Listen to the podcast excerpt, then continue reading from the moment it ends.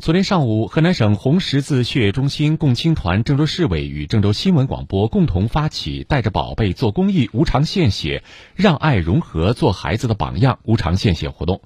上午九点，河南省红十字血液中心献血大厅已经站满了人，不少家长带着孩子有序排队登记、体检、化验，准备献血。活动中，还未达到献血年龄的小朋友们共同朗诵诗歌，热血接力，用自己的方式传递着爱与力量。河南省红十字血液中心招募办副主任沙建告诉记者，活动已经连续举办了第七届了，参与人数每年都在增加。活动目的是让孩子们作为献血宣传员，让社会更多人加入到无偿献血队伍中来。